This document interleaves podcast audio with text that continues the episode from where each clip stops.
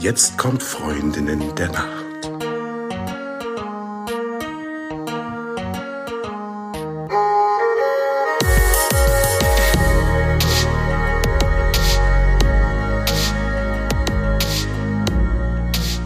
Hallo und herzlich willkommen zu einer neuen Folge von Freundinnen der Nacht. Mein Name ist Talea und bei mir ist die die späte Eva heute. Genau, spät deshalb, weil wir heute mal abends aufnehmen, aber es geht eigentlich um den Morgen. Denn es gibt eine neue Studie zum Thema Snoosen und dass Snoosen vielleicht doch gar nicht so ungesund ist, wie man bisher immer dachte. Eva, hast du heute Morgen gesnoost? also, was ich heute Morgen gemacht habe, nenne ich mal Snooze Reverse. Vermutlich ist es einfach aufstehen, wenn der Wecker klingelt, weil ich bin nämlich vor dem Wecker aufgewacht und habe dann so rumgeguckt, noch so ein bisschen mich im Bett hin und her gewälzt, mich gestreckt und dann hat der Wecker geklingelt und dann bin ich aufgestanden. Also streng genommen habe ich nicht gesnoost heute Morgen. Wie ist denn bei dir, Talia? Hast du heute Morgen gesnoost? Also erstmal finde ich die Beschreibung Snooze Reverse großartig. Werde ich aufnehmen. Vielen Dank dafür. Und heute Morgen tatsächlich ja. Normalerweise snooze ich nicht. Also wirklich extrem selten.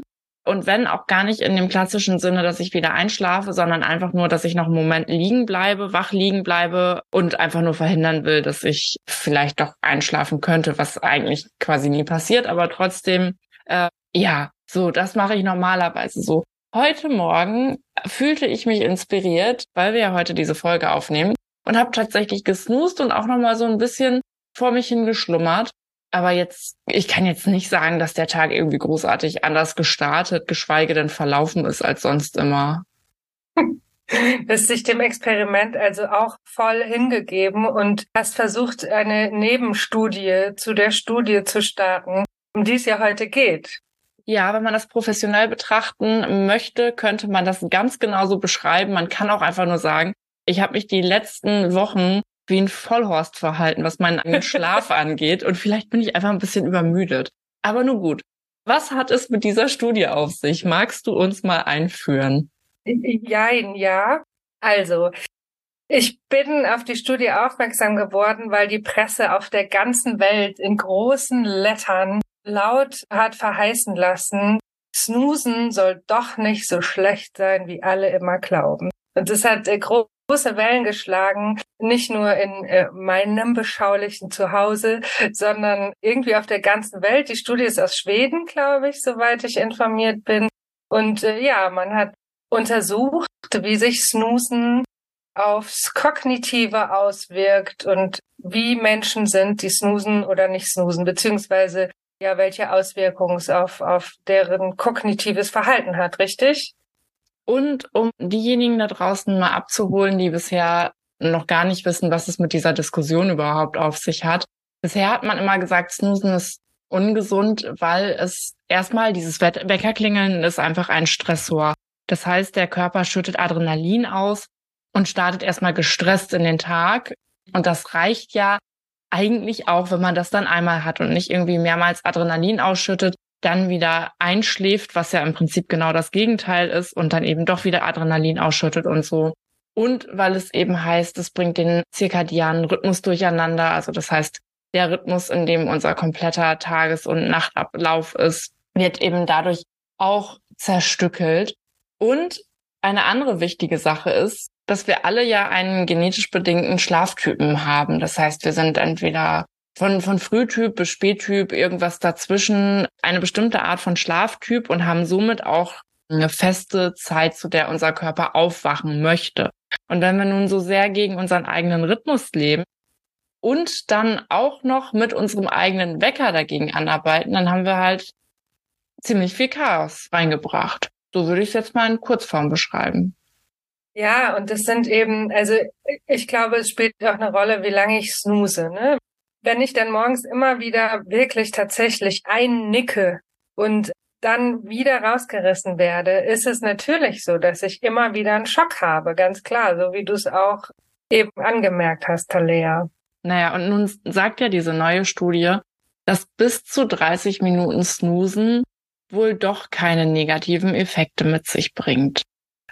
Das ist das, was herausgekommen ist und was an zwei Tagen Labor und durch eine Befragung von über 1000 Teilnehmenden das Ergebnis war. Nichtsdestotrotz bin ich ein wenig skeptisch, was diese Aussage angeht, weil ich denke, man kann das eben nicht nur so betrachten, sondern braucht viel mehr Faktoren drumherum, um wirklich sagen zu können, diese eine spezielle Person mit ihren Gewohnheiten und ihrem Schlaftyp und allem Möglichen drumherum, ist Snoosen jetzt gesund oder eben nicht gesund? Willst du ein Beispiel dafür nennen? Fällt dir was Spezielles ein?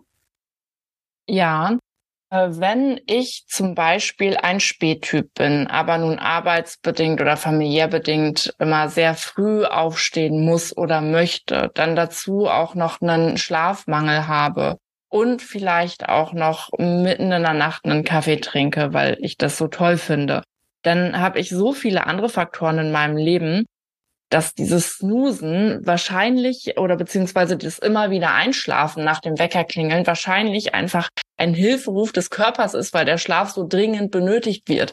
Und da kann dann nicht die Aussage sein, ja, snooze mal ein bisschen und dir wird's dann wohl besser gehen, weil da ist dann wirklich noch mindestens ein weiterer Schlafzyklus, wenn nicht sogar noch zwei weitere Schlafzyklen der Weg, um da wieder in einen gesunden Schlafrhythmus reinzufinden. Das wäre vielleicht ein Beispiel dafür. Aber da kann ich mir natürlich jetzt alle möglichen Dinge aus, aus den ähm, Haaren ziehen, Ärmel schütteln. Fingern saugen. Da kann ich mir jetzt natürlich alles Mögliche aus den Fingern saugen, aber in diese Richtung gehen grundsätzlich meine Gedanken. Also wir müssen den Schlaf und auch das Wachsein mehr als Ganzes betrachten. Und ich denke, wenn man grundsätzlich einen vernünftigen Umgang mit dem eigenen Schlaf hat und dann nochmal auf Snoosen drückt, und sich damit total wohlfühlt und so die Gelegenheit hat, leichter in den Tag zu starten, dann spricht da ja überhaupt gar nichts gegen. Also ich habe auch äh, viele Artikel zur Studie gelesen und da fand ich auch ein, ein, ja, ein Satz von einer Wissenschaftlerin sehr interessant und auch treffend, die gesagt hat, es gibt Wissenschaft und es gibt Verhalten. Und nicht alles, was wissenschaftlich erwiesen ist oder Sinn macht, macht eben für die einzelne Person dann auch Sinn oder fühlt sich gut und richtig an. Und ich sehe das tatsächlich auch wie du.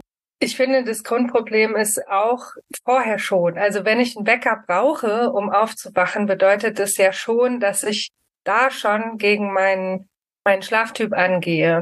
Und mir dann ein bisschen Zeit zu geben, in den Tag zu starten, finde ich total sinnvoll. Stressig wird's, wenn ich zehnmal snooze auf fünf Minuten und mir so Schlaf abzwacke. Also da muss man dann ganz genau überlegen, wie viel Zeit gebe ich mir, um in den Tag zu starten. Snooze ich einmal, snooze ich zweimal, nehme ich mir Schlafzeit weg, weil ich das Gefühl habe, ich möchte gerne drei Stunden snoosen. Ähm, das wäre natürlich eine Richtung, die vielleicht nicht ganz so empfehlenswert ist. Aber ich finde, man darf und soll da auch gnädig mit sich selber sein. Wenn man das Gefühl hat, man braucht einen Moment, um in den Tag zu starten und man ist eben nicht der Typ Mensch, der morgens voller Elan aus dem Bett springt, dann muss man das tun. Und wenn man im Hinterkopf hat, dass der Schlaf eben ein Regenerationsprozess ist, der irgendwann ja auch abgeschlossen ist, ist es eben auch gar nicht so logisch, dass wir überhaupt so viel snoosen müssen. Also wenn wir irgendwann einfach mal ausgeschlafen haben, dann ist es eben so, wie du gerade gesagt hast, dann brauchen wir eigentlich gar nicht unbedingt einen Wecker, weil wir im Idealfall zu immer selben Zeit aufwachen und eben zu dieser Zeit, weil der Körper ja auch schon weiß, dass es eben die Uhrzeit, zu der es losgeht, die Prozesse der Nacht abgeschlossen hat und eben langsam dann in den Tag hinübergleitet. Das heißt, da stellt sich auch gar nicht mehr die Frage, möchte ich das jetzt machen oder möchte ich das nicht machen, weil dann ist es gar nicht mehr so richtig notwendig. Und ich weiß nicht, wie es dir geht, Talea, aber mein erster Gedanke, wenn morgens der Wecker klingelt, ist zu 95 Prozent, muss das denn jetzt sein? ja, ich bin immer genervt davon. Und wenn es nur eine Millisekunde ist, je nachdem, ob ich dann was Schönes vorhab, was der Tag so mit sich bringt, legt sich das auch schnell. Und wir wissen ja auch schon, dass man die Schlafqualität eigentlich eine halbe Stunde, nachdem man aufgestanden ist, bewerten sollte. Aber das ist immer mein Gedanke oder oft und mein Gefühl. Und das möchte ich nicht mehrmals morgens haben. Hm, ja, Weckergeräusche mag ich auch überhaupt nicht gerne. Deswegen lasse ich mich ja Uhr wecken, die ja einfach sanft an meinem Handgelenk rüttelt. Das ist für mich erträgliches Maß an Außenreizen morgen. Ja, doch, Genau. Und sehe ich, was, sehe ich ähm, ähnlich. Ja, ich wollte noch ganz kurz anmerken, was in vielen Artikeln zur Studie auch stand, war, dass ein besserer Weg, um morgens wach zu werden als Snoosen, ist Licht. Ne, haben wir ja Mhm. bestimmt schon ganz, ganz oft erwähnt und wissen wir und sagen wir auch immer allen, die es hören wollen und die, denen, die es nicht hören wollen. Genau, das war dann so Tipp Number One, den ich so rausgelesen habe. Luft schnappen, Licht schnappen und Mhm. dadurch wach werden. Ja, absolut.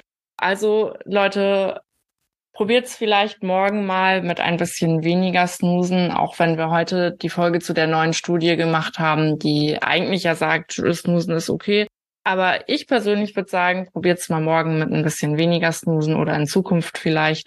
Morgens dann einfach das Fenster schön aufreißen, ein bisschen an die frische Luft, vielleicht in die Sonne gucken, wenn sie denn schon da ist, oder mindestens das Lichtzimmer anmachen damit der Körper dann weiß, oh, okay, jetzt geht's los. Na gut, ab zur Arbeit.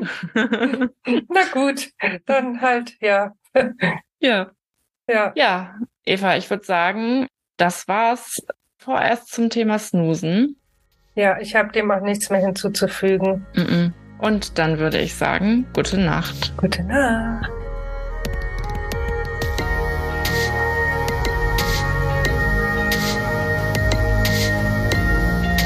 Falls du uns vermisst, gibt's eine kleine Lösung. Abonniere unseren Podcast oder folge uns auf Social Media. Dort findest du uns unter Freundin der Nacht auf allen gängigen Plattformen, Facebook, Instagram, LinkedIn oder du schreibst uns eine E-Mail an. hallo at freundindernacht.de. Und jetzt gute Nacht. Gute Nacht.